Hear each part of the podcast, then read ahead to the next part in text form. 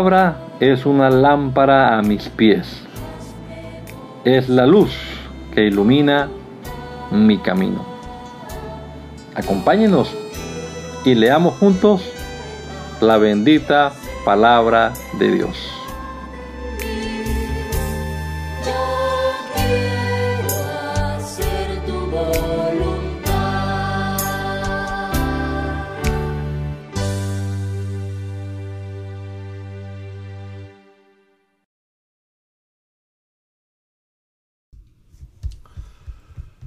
Bendito Dios, te damos gracias en este nuevo día que nos da, Señor, por la vida que tenemos todavía, por la salud que disfrutamos, Señor, este nuevo, nuevo amanecer y esta nueva semana que estamos iniciando. Y gracias también, Señor, por permitirnos comenzar nuestro día meditando en tu palabra, recordando estas textos del Nuevo Testamento, ahora en el libro de Hechos de los Apóstoles. Esperamos que abras nuestros ojos, Señor, y podamos comprender claramente lo que tu palabra nos enseña. Instruyenos, Padre Celestial, te lo rogamos en tu nombre poderoso, Señor. Amén. Amén. Hechos capítulo número 7 en la nueva traducción viviente dice la palabra de Dios. Entonces el sumo sacerdote le preguntó a Esteban, ¿son ciertas estas acusaciones? Esteban dio la siguiente respuesta. Hermanos y padres, escúchenme. Nuestro glorioso Dios se le apareció a nuestro antepasado Abraham en Mesopotamia antes de que él se estableciera en Harán Dios le dijo, deja tu patria y a tus parientes y entra en la tierra que yo te mostraré. Entonces Abraham salió del territorio de los caldeos y vivió en Harán hasta que su padre murió. Después Dios lo trajo hasta aquí, a la tierra donde ustedes viven ahora. Sin embargo, Dios no le dio ninguna herencia aquí, ni siquiera un metro cuadrado de tierra. Pero Dios sí le prometió que algún día todos, toda la tierra le pertenecería a Abraham y a sus descendientes, aun cuando él todavía no tenía hijos. Dios también le dijo que sus descendientes vivirían en una tierra extranjera donde serían oprimidos como esclavos durante cuatrocientos años, pero yo castigaré a la nación que los esclavice, dijo Dios, y al final saldrán libres y me adorarán en este lugar. En aquel entonces Dios también le dio a Abraham el pacto de la circuncisión. Así que cuando nació su hijo Isaac, Abraham lo circuncidó al octavo día y esa práctica continuó hasta cuando Isaac, continuó cuando Isaac fue padre de Jacob y cuando Jacob fue padre de los doce patriarcas de la nación israelita. Estos patriarcas tuvieron envidia de su hermano José y lo vendieron para que fuera esclavo en Egipto, pero Dios estaba con él. Y lo rescató de todas sus dificultades. Dios le mostró su favor ante el faraón, el rey de Egipto. Dios también le dio a José una sabiduría fuera de lo común, de manera que el faraón lo nombró gobernador de todo Egipto y lo puso a cargo del palacio. Entonces un hombre azotó, una, un hambre azotó a Egipto y a, a Canaán. Hubo mucho sufrimiento y nuestros antepasados se quedaron sin alimento. Jacob oyó que algún que aún había grano en Egipto, por lo que envió a sus hijos, nuestros antepasados, a comprar un poco. La segunda vez que fueron, José reveló su identidad a sus hermanos y se los presentó al faraón. Después José mandó a buscar a su padre Jacob y a todos sus parientes para que los llevaran a Egipto, 75 personas en total. De modo que Jacob fue a Egipto, murió allí al igual que nuestros antepasados. Sus cuerpos fueron llevados a Siquén, donde fueron enterrados en la tumba que Abraham les había comprado a los hijos de Amor en Siquén a un determinado precio. A medida que se acercaba el tiempo en que Dios cumpliría su promesa a Abraham, el número de nuestro pueblo en Egipto aumentó considerablemente. Pero luego ascendió un nuevo rey al trono de Egipto, quien no sabía nada de José. Este rey explotó a nuestro pueblo, lo oprimió y forzó a los padres a que abandonaran a sus recién nacidos para que murieran.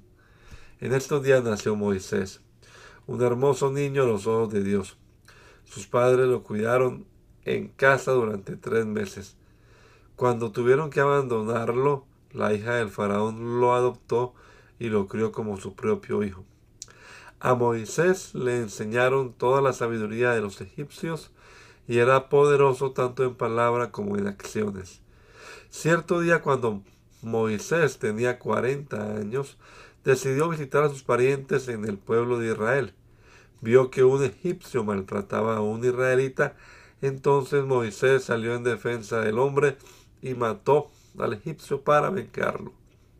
Moisés supuso que sus compatriotas israelitas se darían cuenta de que Dios lo había enviado para rescatarlos, pero no fue así.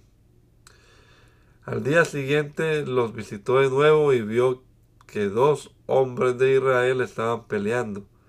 Trató de ser un pacificador y les dijo, señores, ustedes son hermanos, ¿por qué se están peleando? Pero el hombre que era culpable empujó a Moisés. ¿Quién te puso como gobernante y juez sobre nosotros? le preguntó. ¿Me vas a matar como mataste ayer al egipcio? Cuando Moisés oyó eso, huyó del país y vivió como extranjero en la tierra de Madián. Allí nacieron sus dos hijos. Cuarenta años después, en el desierto que está cerca del monte Sinaí, un ángel se le apareció a Moisés en la llama de una zarza que ardía. Moisés quedó asombrado al verla, y cuando se acercaba para, para ver mejor, la voz del Señor le dijo, Yo soy el Dios de tus antepasados, el Dios de Abraham, de Isaac y de Jacob. Moisés tembló aterrorizado y no se atrevía a mirar. Entonces el Señor le dijo, Quítate las sandalias, porque estás parado sobre tierra santa. Ciertamente he visto la opresión de mi pueblo en Egipto. He escuchado sus gemidos y he descendido para rescatarlos. Ahora ve porque te envío de regreso a Egipto. Así que Dios envió de vuelta al mismo hombre que su pueblo había rechazado anteriormente cuando le preguntaron ¿Quién te puso como gobernante y juez sobre nosotros? Mediante el ángel que se le apareció en la zarza que ardía, Dios envió a Moisés para que fuera gobernante y salvador. Y por medio de muchas señales y maravillas milagrosas, Él los sacó de Egipto y los guió a través del Mar Rojo y por el desierto durante cuarenta años. Moisés mismo le dijo al pueblo de Israel, Dios les levantará un profeta como yo de entre su propio pueblo. Moisés estuvo con nuestros antepasados la asamblea del pueblo de Dios en el desierto cuando el ángel le habló en el monte Sinaí. Y allí Moisés recibió palabras que dan vida para transmitirla a nosotros.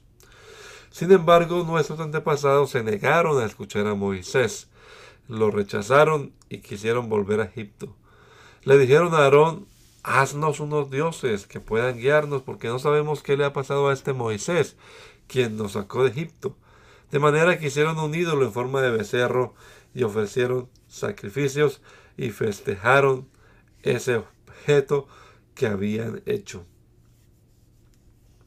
Entonces Dios se apartó de ellos y los abandonó para que sirvieran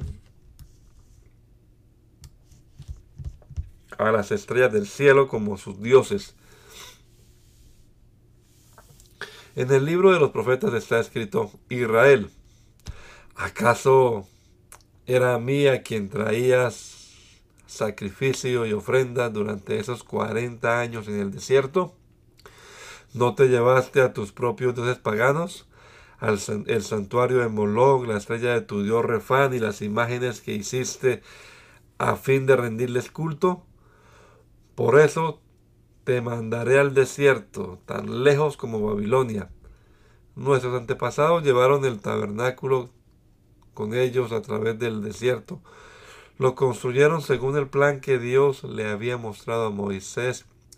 Años después, cuando Josué dirigió a nuestros antepasados en las batallas contra las naciones que Dios expulsó de esa tierra, el tabernáculo fue llevado con ellos al nuevo territorio y permaneció allí hasta los tiempos del rey David. David obtuvo el favor que, de Dios y pidió tener un, el privilegio de construir un templo permanente para el Dios de Jacob, aunque en realidad fue Salomón quien lo construyó. Sin embargo, el Altísimo no vive en templos hechos por manos humanas, como dice el profeta. El cielo es mi trono y la tierra el estrado de mis pies. ¿Podrán acaso construirme un templo tan bueno como este? pregunta el Señor. ¿Podrían construirme un lugar de descanso así? ¿Acaso no fueron mis manos las que hicieron el cielo y la tierra? Pueblo terco, ustedes son paganos de corazón y sordos a la verdad. ¿Se resistirán siempre al Espíritu Santo? Eso es lo que hicieron sus antepasados y ustedes también.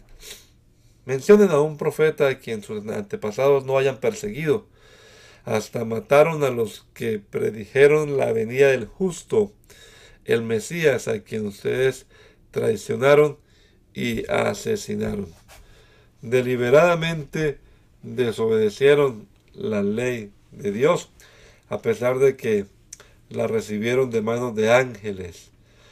Los líderes judíos se enfurecieron por la acusación de Esteban y con rabia le mostraban los puños, pero Esteban, lleno del Espíritu Santo, fijó la mirada en el cielo y vio la gloria de Dios y vio a Jesús de pie en el lugar de honor a la derecha de Dios y le dijo, miren, veo los cielos abiertos y al Hijo del Hombre de pie en el lugar de honor a la derecha de Dios.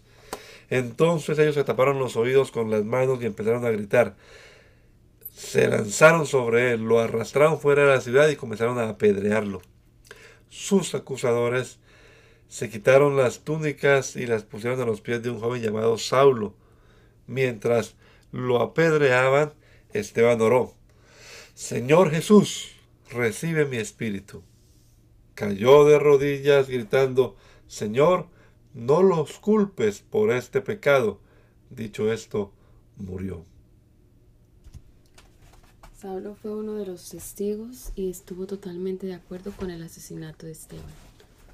Ese día comenzó una gran ola de persecución que se extendió por toda la iglesia de Jerusalén, y todos los creyentes excepto los apóstoles fueron dispersados por las regiones de Judea y Samaria. Con profundo dolor, unos hombres consagrados enterraron a Esteban. Y salió, perdón, y Saulo iba por todas partes con la intención de acabar con la iglesia. Iba de casa en casa y sacaba a rastras tanto a hombres como a mujeres y los metía en la cárcel. Así que los creyentes que se esparcieron predicaban la buena noticia acerca de Jesús a donde quiera que iban. Felipe, por ejemplo, se dirigió a la ciudad de Samaria y allí le contó a la gente acerca del Mesías. Las multitudes escuchaban atentamente a Felipe porque estaban deseosas de oír el mensaje y ver las señal, señales milagrosas que él hacía. Muchos espíritus malignos fueron expulsados, los cuales gritaban cuando salían de sus víctimas, y muchos que habían sido paralíticos o cojos fueron sanados. Así que hubo mucha alegría en esa ciudad. Un hombre llamado Simón, quien por muchos años había sido hechicero allí, asombraba a la gente de Samaria y decía ser alguien importante. Todos, desde el más pequeño hasta el más grande, a menudo se referían a él como el grande, el poder de Dios. Lo escuchaban con atención porque por mucho tiempo él los había maravillado con su magia.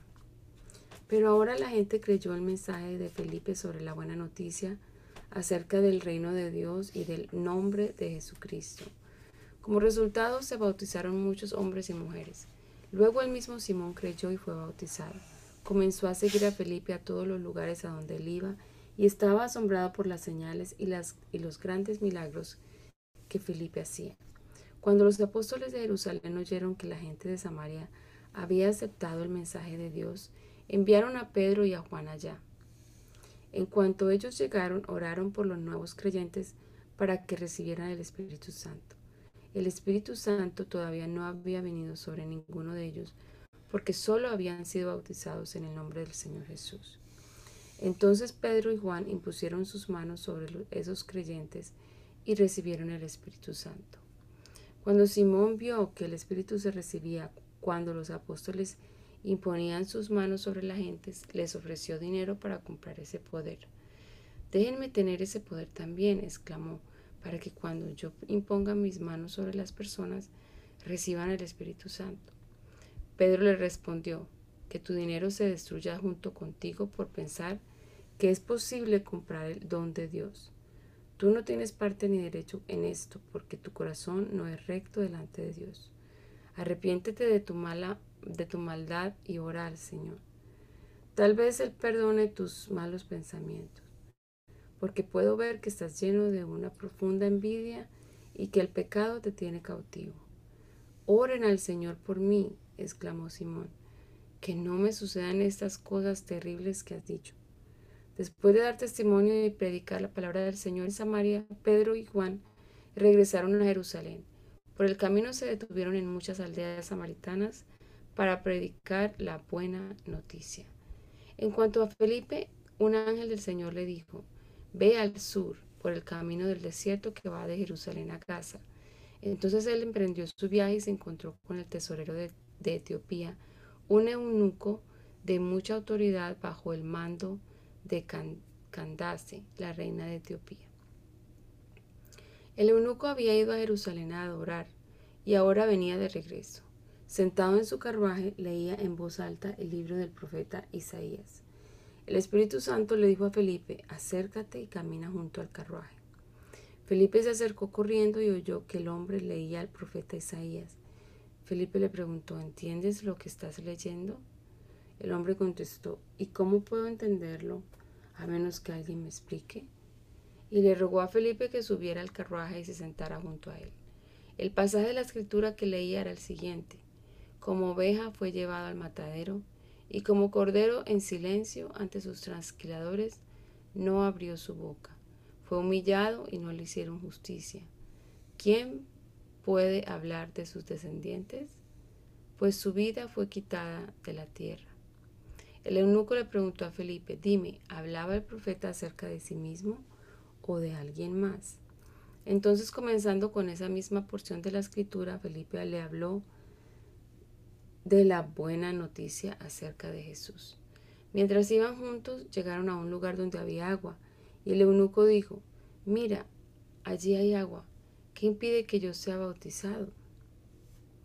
Ordenó que detuvieran el carruaje, descendieron al agua, y Felipe lo bautizó. Cuando salieron del agua, el Espíritu del Señor arrebató a Felipe. El eunuco nunca más volvió a verlo, pero siguió su camino con mucha alegría. Entretanto, Felipe se encontró más al norte, en la ciudad de Azoto. Predicó la buena noticia allí y en cada pueblo a lo largo del camino y en cada pueblo a lo largo del camino, hasta que llegó a Cesarea. Mientras tanto, Saulo pronunciaba amenazas en cada palabra y estaba ansioso por matar a los seguidores del Señor.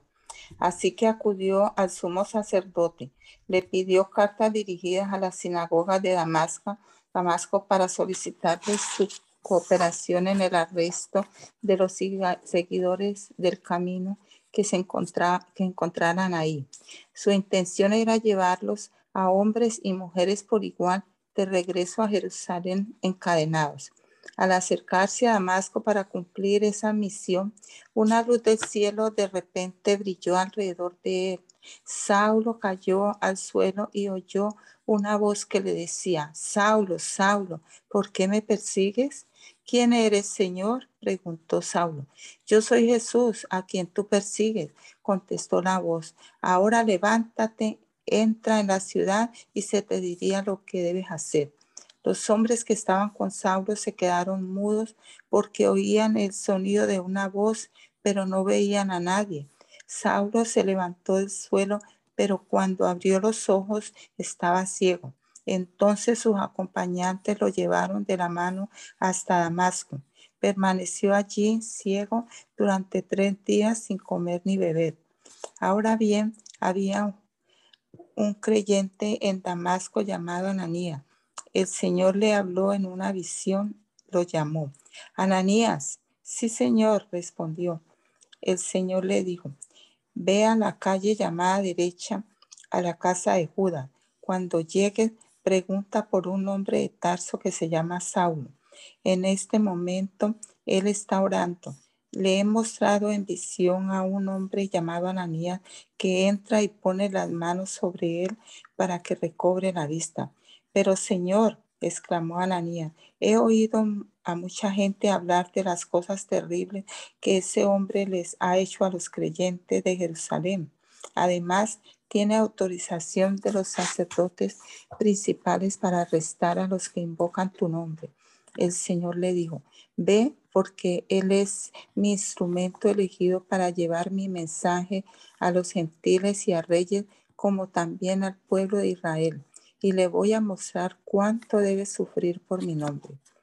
Así que Ananías fue y encontró a Saulo, puso sus manos sobre él y, y dijo, hermano Saulo, el Señor Jesús, quien se te apareció en el camino, me ha enviado para que recobre la vista y sea lleno del Espíritu Santo.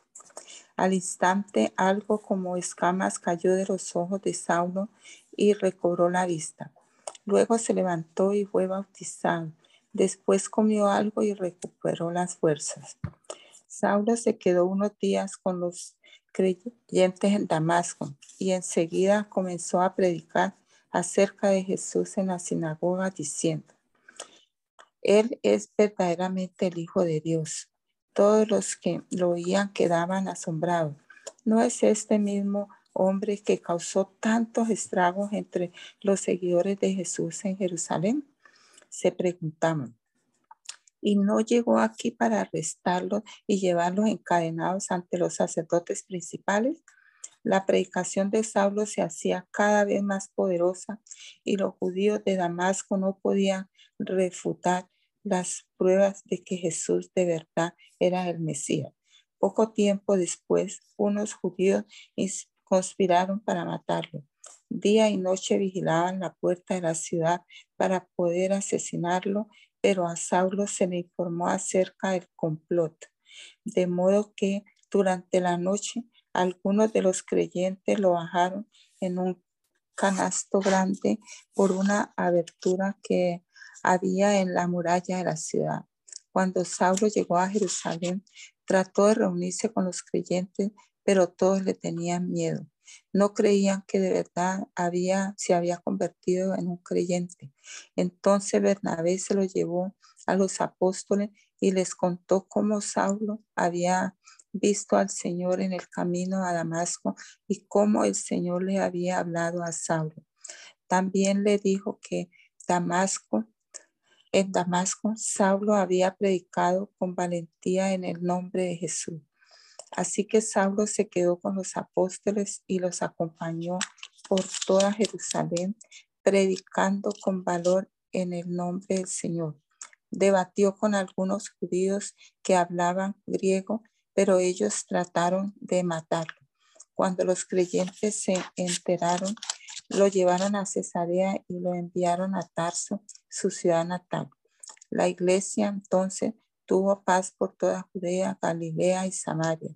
Se fortalecían y los creyentes vivían en el temor del Señor y con la ayuda del Espíritu Santo también creció en número.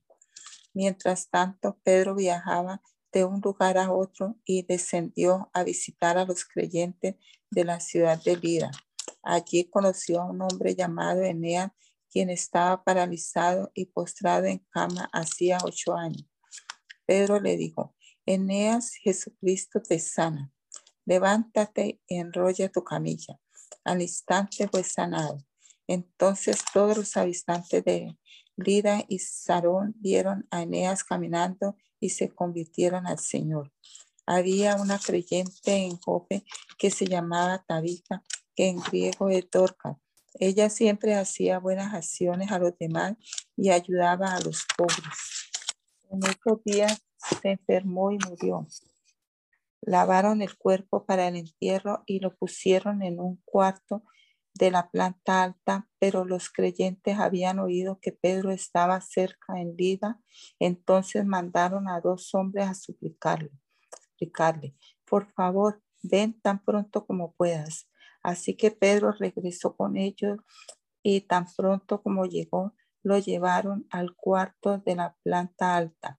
El cuarto estaba lleno de viudas que lloraban y le mostraban a Pedro las túnicas y demás ropas que Dorca les había hecho. Pero Pedro les pidió a todos que salieran del cuarto. Luego se arrodilló y oró. Volviéndose hacia el cuerpo, dijo, Tabita, levántate. Y abrió y ella abrió los ojos. Cuando vio a Pedro, se sentó. Él le dio la mano y la ayudó a levantarse. Después llamó a las viudas y a todos los creyentes y la presentó viva. Las noticias corrieron por toda la ciudad y muchos creyeron en el Señor. Y Pedro se quedó mucho tiempo en Jope viviendo con Simón, un curtidor de pieles. En Cesarea vivía un oficial del ejército romano llamado Cornelio, quien era un capitán del regimiento italiano. Era un hombre devoto, temeroso de Dios, igual que todos los de su casa. Daba generosamente a los pobres y oraba a Dios con frecuencia. Una tarde, como a las tres, tuvo una visión en la cual vio que un ángel de Dios se le acercaba. Cornelio, dijo el ángel. Cornelio lo miró fijamente, aterrorizado. ¿Qué quieres, Señor? le preguntó el ángel. Y el ángel contestó, Dios ha recibido tus oraciones y tus donativos a los pobres como una ofrenda. Ahora pues, envía algunos hombres a Jope y manda llamar a un hombre llamado Simón Pedro. Él está hospedado con Simón, un curtidor que vive cerca de la orilla del mar. En cuanto el ángel se fue, Cornelio llamó a dos de los sirvientes de su casa y a un soldado devoto que era uno de sus asistentes personales. Les contó lo que había ocurrido y los envió a Jope. Al día siguiente, mientras los mensajeros de Cornelio se acercaban a la ciudad, Pedro subió a la azotea a orar. Era alrededor del mediodía y tuvo hambre, pero mientras preparaban la comida, cayó en un estado de éxtasis. Vio los cielos abiertos y algo parecido a una sábana grande que bajaba por sus cuatro puntas. En la sábana había toda clase de animales, reptiles y aves. Luego una voz le dijo, levántate, Pedro, mátalos y come de ellos. No, señor, dijo Pedro, jamás he comido algo que nuestra, nuestras leyes judías declaren impuro e inmundo. Pero la voz hablo de nuevo. No llames a algo impuro si Dios lo ha hecho limpio. La misma visión se repitió tres veces y repentinamente la sábana fue subida al cielo.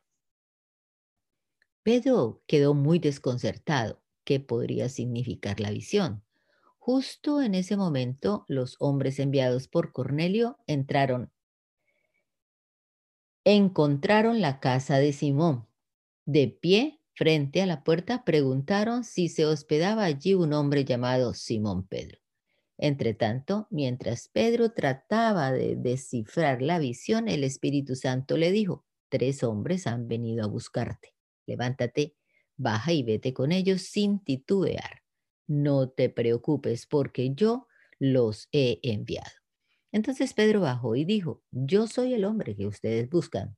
¿Por qué han venido? Ellos dijeron, nos envió Cornelio, un oficial romano. Es un hombre devoto y temeroso de Dios, muy respetado por todos los judíos. Un ángel santo le dio instrucciones para que vayas a su casa a fin de que él pueda escuchar tu mensaje.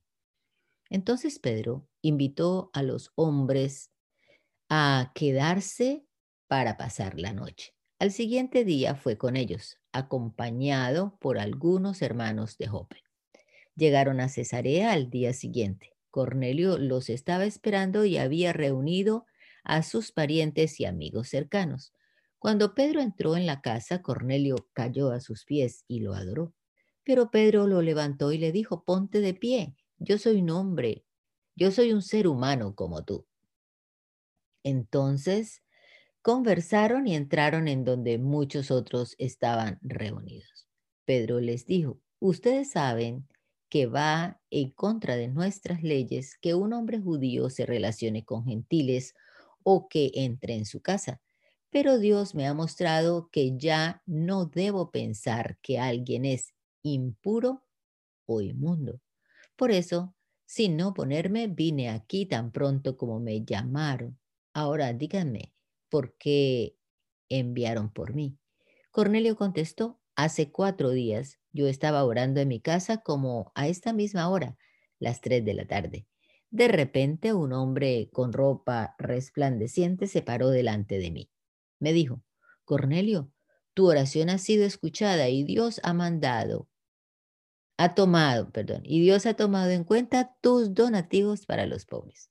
Ahora envía mensajeros a Jope y manda llamar a un hombre llamado Simón Pedro. Está hospedado en la casa de Simón, un curtidor que vive cerca de la orilla del mar. Así que te mandé a llamar de inmediato y te agradezco que hayas venido. Ahora estamos todos aquí delante de Dios, esperando escuchar el mensaje que el Señor te ha dado. Entonces Pedro respondió, veo con claridad que Dios no muestra favoritismo. En cada nación, Él acepta a los que lo temen y hacen lo correcto. Este es el mensaje de la buena noticia para el pueblo de Israel, que hay paz con Dios por medio de Jesucristo, quien es Señor de todo. Ustedes saben lo que pasó en toda Judea, comenzando en Galilea después de que Juan empezó a predicar su mensaje de bautismo. Y saben que Dios ungió a Jesús de Nazaret con el Espíritu Santo y con poder. Después Jesús anduvo haciendo el bien y sanando a todos los que eran oprimidos por el diablo, porque Dios estaba con él. Y nosotros, los apóstoles, somos testigos de todo lo que él hizo por toda Judea y en Jerusalén. Lo mataron, colgándolo en una cruz, pero Dios lo resucitó al tercer día. Después, Dios permitió que se apareciera no al público en general, sino a nosotros, a quienes Dios había elegido de antemano para que fuéramos sus testigos. Nosotros fuimos los que comimos y bebimos con Él después de que se levantó de los muertos y Él nos ordenó que predicáramos en todas partes y diéramos testimonio de que Jesús es a quien Dios designó para ser el juez de todos, de los que están vivos y de los muertos. De Él dan testimonio a todos los profetas cuando dicen que a todo el que cree en él se le perdonarán los pecados por medio de su nombre. Mientras Pedro aún estaba diciendo estas cosas, el Espíritu Santo descendió sobre todos los que escuchaban el mensaje. Los creyentes judíos que habían llegado con Pedro quedaron asombrados al ver que el don del Espíritu Santo también era derramado sobre los gentiles, pues los oyeron hablar en otras lenguas y alabar a Dios. Entonces Pedro preguntó, ¿puede alguien oponerse a que ellos sean bautizados ahora que han recibido el Espíritu Santo tal como nosotros lo recibimos. Por lo tanto, dio órdenes de que fueran bautizados en el nombre de Jesucristo. Después Cornelio le pidió que se quedara varios días con ellos.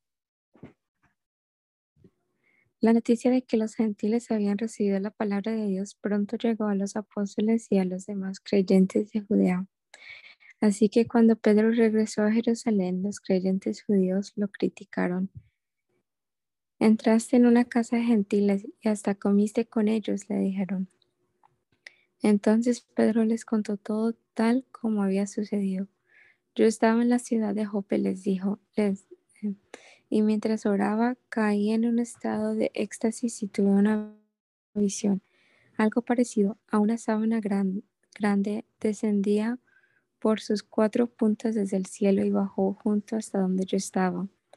Cuando me fijé en el contenido de la sábana, vi toda clase de animales domésticos y salvajes, reptiles y aves, y oí una voz que decía, levántate, Pedro, mátalos y come de ellos. No, Señor, respondí, jamás he comido algo que, que nuestras leyes judías declaren impuro o inmundo. Pero la voz del cielo habló de nuevo, no llames algo impuro si Dios lo ha hecho limpio. Eso sucedió tres veces antes de que la sábana con todo lo que había dentro fuera subida, subida al cielo otra vez. En ese preciso momento, tres hombres que habían sido enviados desde Cesarea llegaron a la casa donde estábamos hospedados. El Espíritu Santo me dijo que los acompañara y que no me preocupara que fueran gentiles. Estos seis hermanos aquí presentes me acompañaron y pronto entramos en la casa del hombre que había mandado a buscarnos. Él nos contó cómo un ángel se le había aparecido en su casa y le había dicho, Envía mensajeros a Jope y manda llamar a un hombre llamado Simón Pedro. Él te dirá cómo tú y todos los de tu casa pueden ser salvos. Cuando comencé a hablar, continuó Pedro, el Espíritu Santo descendió sobre ellos tal como descendió sobre nosotros al principio. Entonces pensé en las palabras del Señor cuando dijo, Juan bautizó con agua, pero ustedes serán bautizados con el Espíritu Santo. Y como Dios les dio a esos gentiles el mismo don que nos dio a nosotros cuando creímos en el Señor Jesucristo, ¿quién era yo para estorbar a Dios? Cuando los demás oyeron esto, dejaron de oponerse y comenzaron a alabar a Dios. Dijeron, podemos ver que Dios también les ha dado a los gentiles el privilegio de arrepentirse de sus pecados y de recibir vida eterna. Mientras tanto, los creyentes que fueron dispersados durante la persecución que hubo Después de la muerte de Esteban, viajaron tan lejos como Fenicia, Chipre y Antioquía de Siria. Predicaban la palabra de Dios, pero solo a judíos. Sin embargo, algunos de los creyentes que fueron a Antioquía, desde Chipre y Sirene les comenzaron a predicar a los gentiles acerca del Señor Jesús. El poder del Señor estaba con ellos y un gran número de estos gentiles creyó y se convirtió al Señor.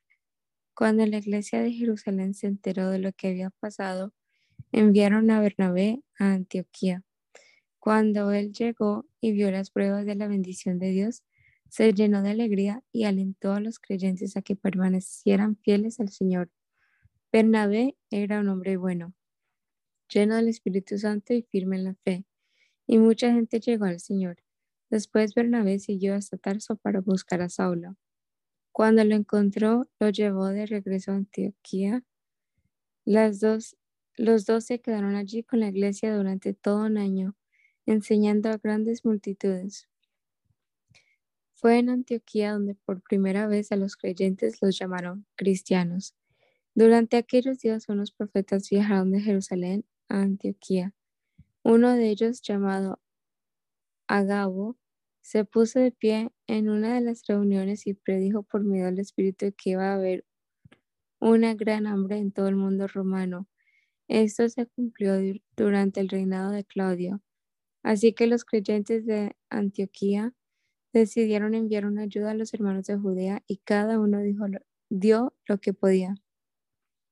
Así lo hicieron y confiaron sus ofrendas a Bernabé y a Saulo para que las llevaran a los ancianos de la iglesia de Jerusalén.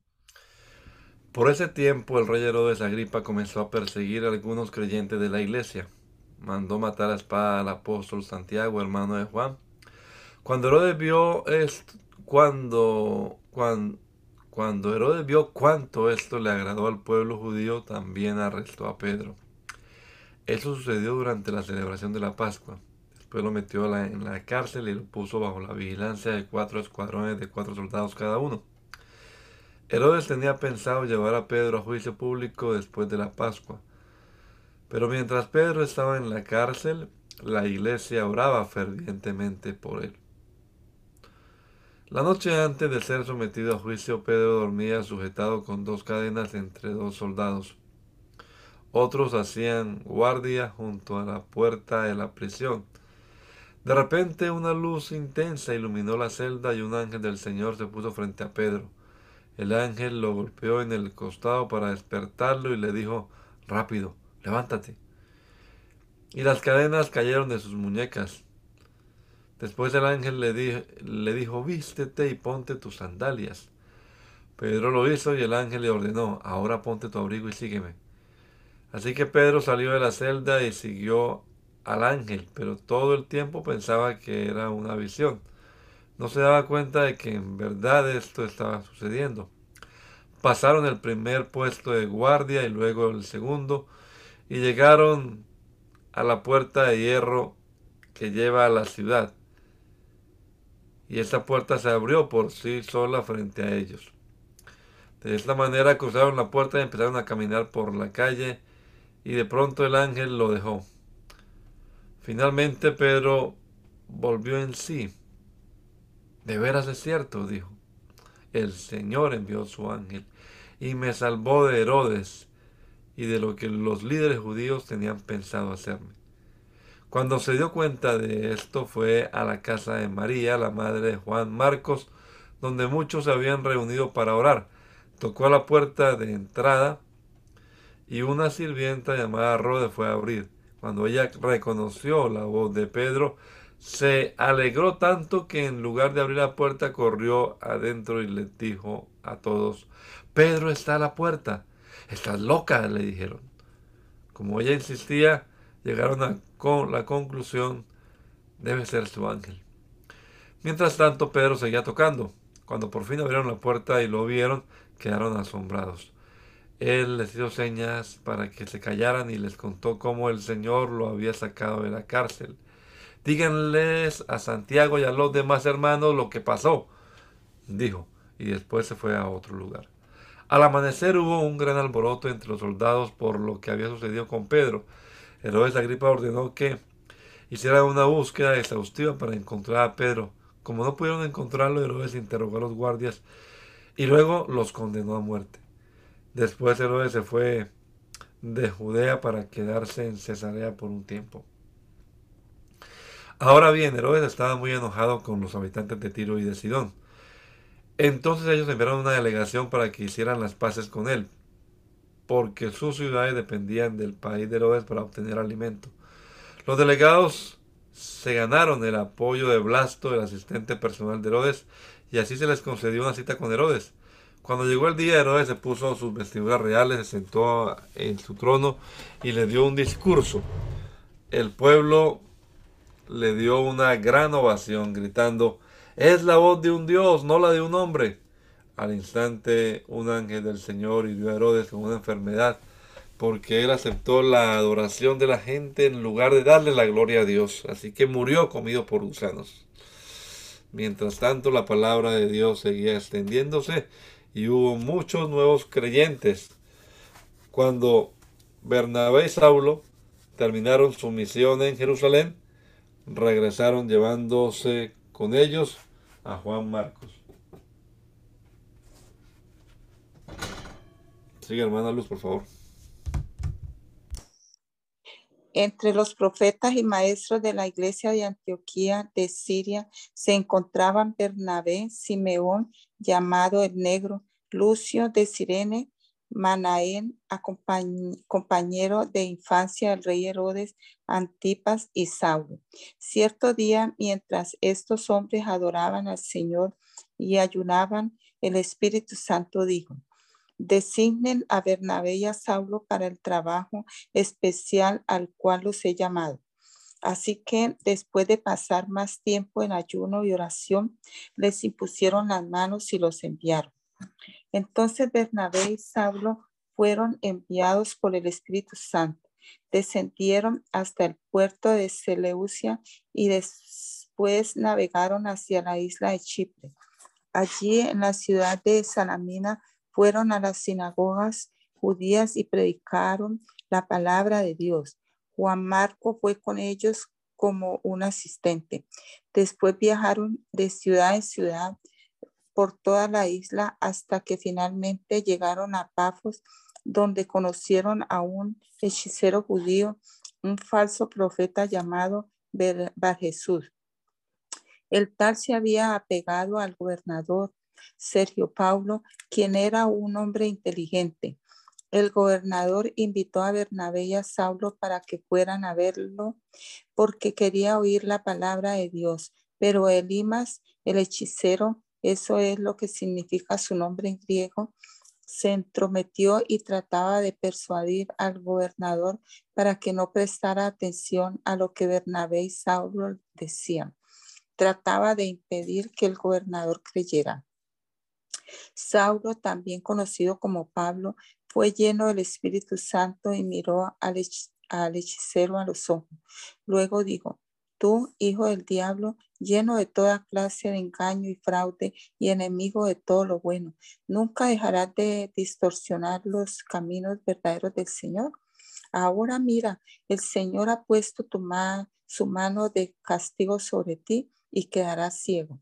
No verás la luz del sol por un tiempo. Al instante, neblina y oscuridad cubrieron los ojos del hombre y comenzó a andar a tientas mientras suplicaba que alguien lo tomara de la mano y lo guiara. Cuando el gobernador vio lo que había sucedido, se convirtió, pues quedó asombrado de la enseñanza acerca del Señor. Luego Pablo y sus compañeros salieron de Pafos en barco rumbo a Panfilia y desembarcaron en la ciudad portuaria de Perge. Allí Juan Marco los dejó y regresó a Jerusalén, pero Pablo y Bernabé siguieron su viaje por tierra adentro hasta Antioquía de Pisidia. El día de descanso fueron a las reuniones en de la sinagoga. Después de las lecturas acostumbradas de los libros de Moisés y de los profetas, los que estaban a cargo del servicio les mandaron el siguiente mensaje. Hermanos, si tienen alguna palabra de aliento para el pueblo, pasen a decirla. Entonces Pablo se puso de pie, levantó la mano para hacer que se callaran y comenzó a hablar. Hombre de Israel, dijo, y ustedes, gentiles temerosos de Dios, de Dios, escúchenme. El Dios de esta nación de Israel eligió a nuestros antepasados e hizo que se multiplicaran y se hicieran fuertes durante el tiempo que pasaron en Egipto. Luego, con brazo poderoso los sacó de la esclavitud. Tuvo que soportarlos durante los 40 años que anduvieron vagando por el desierto Luego destruyó a siete naciones en Canaán y le dio su tierra a Israel como herencia. Todo esto llevó, cerca a 450 años. Después de eso, Dios le dio jueces para que gobernaran hasta los días del profeta Samuel. Luego el pueblo suplicó por un, por un rey y Dios, y Dios le dio a Saúl hijo de Cis, un hombre de la tribu de Benjamín, que reinó durante 40 años. Pero Dios quitó a Saúl y lo reemplazó con David, un hombre de quien Dios dijo, he encontrado en David, hijo de Isaí, a un hombre conforme a mi propio corazón. Era dar todo lo que yo quiera que haga. Y es precisamente uno de los descendientes del rey David Jesús, el Salvador de Israel, prometido por Dios. Antes de que él viniera, Juan el Bautista predicaba que todo el pueblo de Israel tenía que arrepentirse de sus pecados, convertirse a Dios y bautizarse. Cuando estaba en los últimos días de su ministerio, Juan preguntó, ¿creen ustedes que yo soy el Mesías? No, no lo soy, pero él pronto viene y, y, yo ni siquiera soy digno de ser un esclavo ni de desatarle las sandalias de sus pies. Hermanos, ustedes hijos de Abraham y también ustedes gentiles temerosos de Dios, este mensaje de salvación ha sido enviado a nosotros. La gente de Jerusalén, y sus líderes no reconocieron a Jesús como la persona de quien hablaron los profetas. En cambio, lo condenaron y al hacerlo cumplieron las palabras de los profetas que se leen todos los días de descanso. No encontraron ninguna razón legal para ejecutarlo, pero de cualquier forma le pidieron a Pilato que lo matara. Una vez que llevaron a cabo todo lo que los profetas decían acerca de él, lo bajaron de la cruz y lo pusieron en una tumba. Pero Dios lo levantó de los muertos y durante varios días se apareció a los que habían ido con él de Galilea a Jerusalén. Actualmente ellos son sus testigos al pueblo de Israel. Y ahora nosotros estamos aquí para darles la buena noticia. La promesa fue dirigida a nuestros antepasados y ahora Dios nos la cumplió a nosotros, los descendientes, al resucitar a Jesús. Esto es lo que el segundo salmo dice sobre Jesús. Tú eres mi hijo, hoy he llegado a ser tu padre. Pues Dios había prometido levantarlo de los muertos, no dejarlo que se pudriera en la tumba, dijo. Yo te, te daré las bendiciones sagradas que le prometí a David. Otro salmo lo explica con más detalle. detalle. No permitirás que tus santos se pudra en la tumba. Este salmo no hace referencia a David, pues después de haber hecho la voluntad de Dios en su propia generación, David murió, fue enterrado con sus antepasados y su cuerpo se descompuso. No, el salmo se refería a otra persona, a alguien a quien Dios resucitó y cuyo cuerpo no se descompuso. Hermanos, escuchen, estamos aquí para proclamar que por medio de este hombre Jesús, ustedes tienen el perdón de sus pecados. Todo el que cree en él es hecho justo a los ojos de Dios, algo que la ley de Moisés nunca pudo hacer.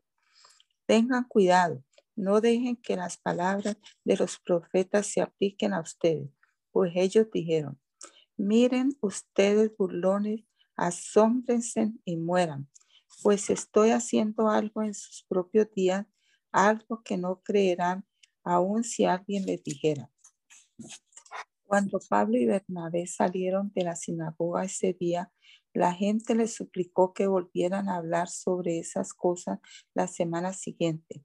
Muchos judíos y devotos convertidos al judaísmo siguieron a Pablo y a Bernabé y ambos hombres los exhortaban a que continuaran confiando en la gracia de Dios. A la semana siguiente, casi toda la ciudad fue a oírlos predicar la palabra del Señor. Cuando algunos judíos vieron las multitudes, tuvieron envidia. Así que calumniaban a Pedro y debatían contra todo lo que él decía. Entonces Pablo y Bernabé hablaron con valentía y declararon, era necesario que primero les predicáramos la palabra de Dios a ustedes, los judíos, pero ya que ustedes la han rechazado y se consideran indignos de la vida eterna, se la ofreceremos a los gentiles, pues el Señor nos dio este mandato cuando dijo, yo te he hecho luz para los gentiles a fin de llevar salvación a los rincones más lejanos de la tierra. Cuando los gentiles oyeron esto, se alegraron y le dieron las gracias al Señor por su mensaje, y todos los que fueron elegidos para la vida eterna se convirtieron en creyentes. Así que el mensaje del Señor se extendió por toda esa región. Luego los judíos provocaron a las mujeres religiosas influyentes y a los líderes de la ciudad e incitaron a una turba contra Pablo y Bernabé y los echaron de la ciudad. Así que ellos se sacudieron el polvo de sus pies en señal de rechazo y se dirigieron a la ciudad de Iconio. Y los creyentes se llenaron de alegría y del Espíritu Santo. Lo mismo sucedió en Iconio. Pablo y Bernabé fueron a la sinagoga judía y predicaron con tanto poder que un gran número de judíos y griegos se hicieron creyentes. Sin embargo, Algunos de los judíos rechazaron el mensaje de Dios y envenenaron la mente de los gentiles en contra de Pablo y Bernabé, pero los apóstoles se quedaron allí por mucho tiempo, predicando con valentía acerca de la gracia del Señor. Y el Señor demostraba que el mensaje era verdadero al darles poder para hacer señales milagrosas y maravillas, pero la gente de la ciudad estaba dividida en cuanto a la opinión sobre ellos. Algunos estaban del lado de los judíos y otros apoyaban a los apóstoles. Entonces una turba de gentiles y judíos, junto con sus líderes, decidieron atacarlos y apedrearlos. Cuando los apóstoles se enteraron, huyeron a la región de Licaonia, a las ciudades de Listra y Derbe y sus alrededores, y allí predicaron la buena noticia. Mientras estaban en Listra, Pablo y Bernabé se toparon con un hombre lisiado de los pies.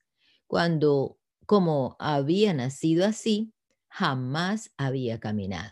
Estaba sentado escuchando mientras Pablo predicaba. Pablo lo miró fijamente y se dio cuenta de que el hombre tenía fe para ser sanado. Así que Pablo lo llamó en voz alta, levántate. Y el hombre se puso de pie de un salto y comenzó a caminar. Cuando la multitud vio lo que Pablo había hecho, gritó en su dialecto local, estos hombres son dioses en forma humana. Decidieron que Bernabé era el dios griego Zeus y que Pablo era Hermes por ser el orador principal.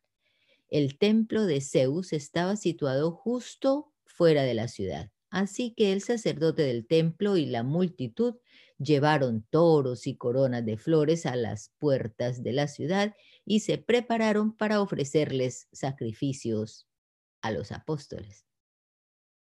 Cuando los apóstoles Bernabé y Pablo oyeron lo que pasaba, horrorizados se rasgaron la ropa y salieron corriendo entre la gente mientras gritaban, amigos, ¿por qué hacen esto?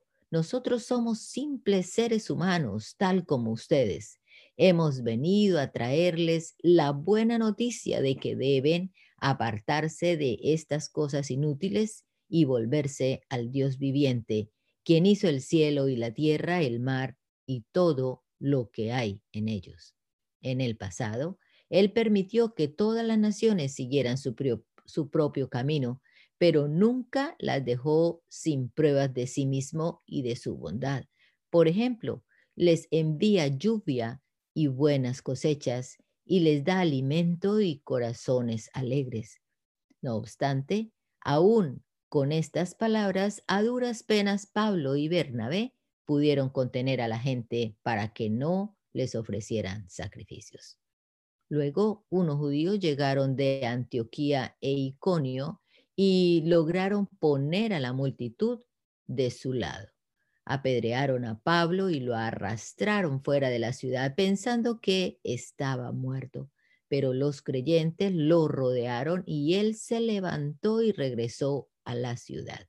Al día siguiente salió junto con Bernabé hacia Derbe.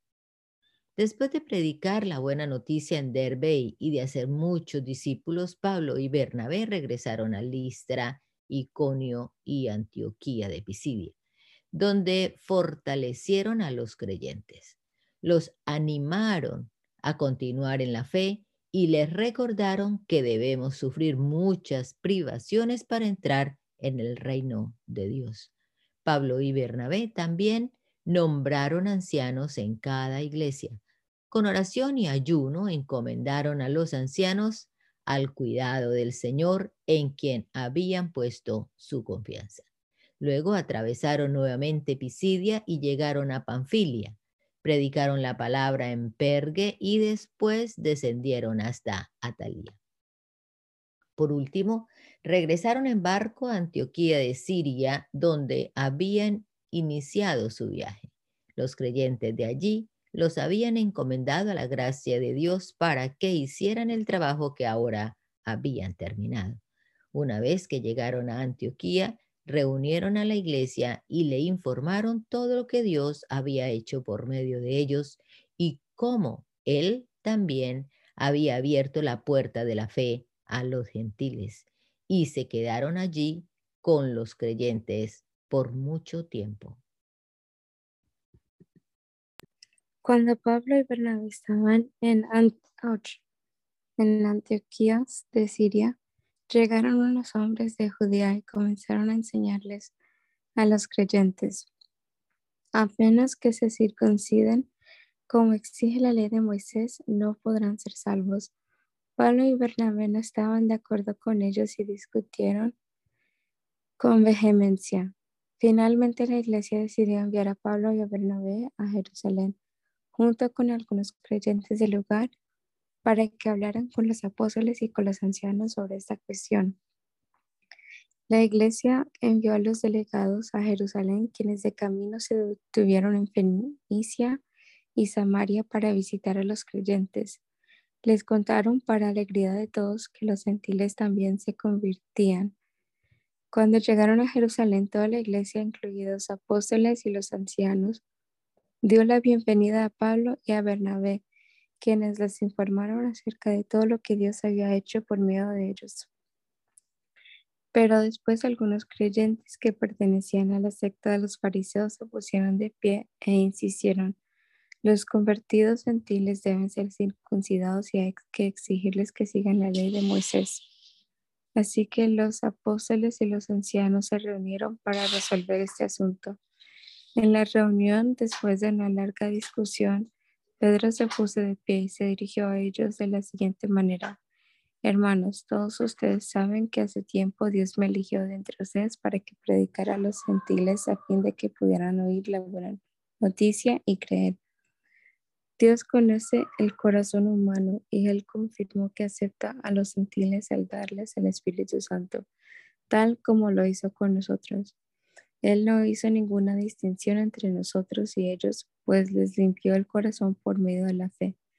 Entonces, ¿por qué ahora desafían a Dios al poner cargas sobre los creyentes? Creyentes gentiles con un yugo que ni nosotros ni, nuestros antepasados pudimos llevar. Nosotros creemos que todos somos salvos de la misma manera, por la gracia no merecida que proviene del Señor Jesús todos escucharon en silencio mientras Bernabé y Pablo les contaron de las señales milagrosas y maravillas que Dios había hecho por medio de ellos entre los gentiles. Cuando terminaron, Santiago se puso de pie y dijo, hermanos, escúchenme. Pedro les ha contado de cuando Dios visitó por primera vez a los gentiles para tomar de entre ellos un pueblo para sí mismo. Y la conversión de los gentiles es precisamente lo que los profetas predijeron como está escrito, después yo volveré y restauraré, restauraré la casa caída de David. Reconstruiré sus ruinas y la restauraré, para que el resto de la humanidad busque al Señor, incluidos todos los gentiles, todos los que he llamado para que sean míos. El Señor ha hablado, aquel que hizo que estas cosas se dieran a conocer desde hace mucho. Y mi opinión entonces es que no debemos ponerles obstáculos a los gentiles que se convierten a Dios.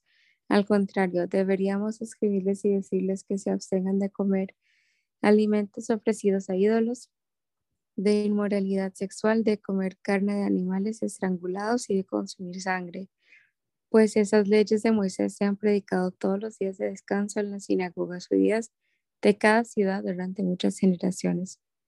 Entonces los apóstoles y los ancianos, junto con toda la iglesia de Jerusalén, escogieron delegados y los enviaron a Antioquía de Siria con Pablo y Bernabé para que informaran acerca de esta decisión. Los delegados escogidos eran dos de los líderes de la iglesia, Judas, también llamado Barsabas, y Silas. La carta que llevaron decía lo siguiente, nosotros, los apóstoles y los ancianos, sus hermanos de Jerusalén, escribimos esta carta a los creyentes gentiles de Antioquía, Siria y Cilicia. Saludos.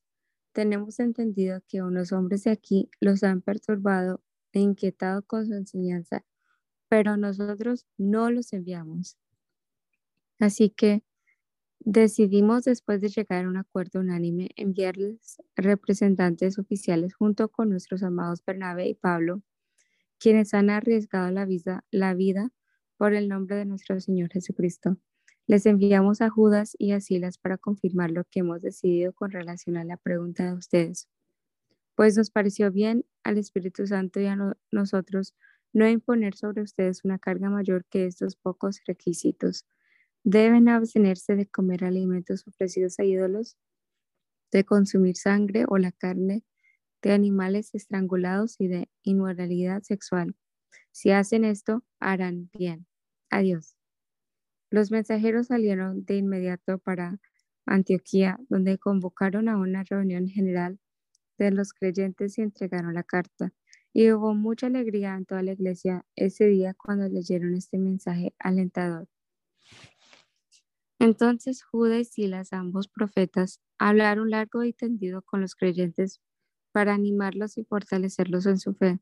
Se quedaron allí un tiempo y luego los creyentes los enviaron de regreso a la iglesia de Jerusalén con una bendición de paz. Pablo y Bernabé se quedaron en Antioquía. Ellos y muchos otros enseñaban y predicaban la palabra del Señor en esa ciudad. Después de un tiempo, Pablo le dijo a Bernabé, volvamos a visitar cada una de las ciudades donde ya antes predicamos la palabra del Señor para ver cómo andan los nuevos creyentes. Bernabé estuvo de acuerdo y quería llevar con ellos a Juan Marcos, pero Pablo se opuso terminantemente ya que Juan Marcos los había abandonado en Panfilia y no había continuado con ellos en el trabajo. Su desacuerdo fue tan intenso que se separaron. Bernabé tomó a Juan Marcos consigo y, navegó hacia Chipre. Pablo escogió a Silas y al salir, los creyentes lo encomendaron al cuidado misericordioso del Señor. Luego viajó por toda Siria y Cilicia, fortaleciendo a las iglesias.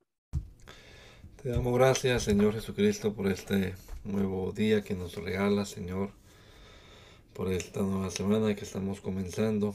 Presentamos todo este tiempo en tus manos, Señor, y nos encomendamos a ti, Jesús. Gracias por permitirnos leer tu palabra en esta hora antes de empezar nuestra jornada laboral. Permite que en este día, Señor, podamos meditar en ella, que esta palabra quede allí en nuestra mente, en nuestra conciencia, y comience a hacer el trabajo que ella sabe hacer, Señor. Entendemos que tu palabra es la espada del Espíritu, Señor.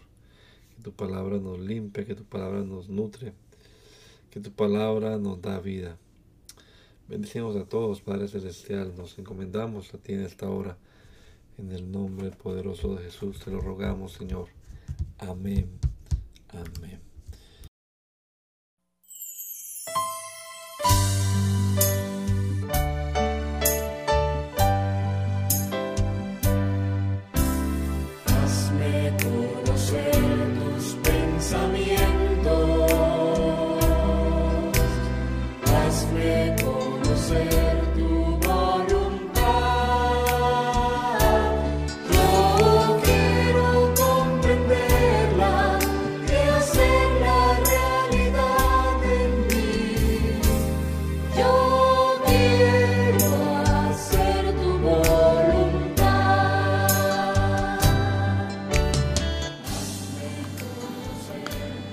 Mandamiento es lámpara y la enseñanza es luz.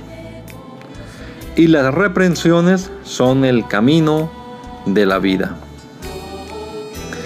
Espero que esta lectura de la palabra de Dios haya sido de edificación para su vida y la de su familia. Gracia y paz.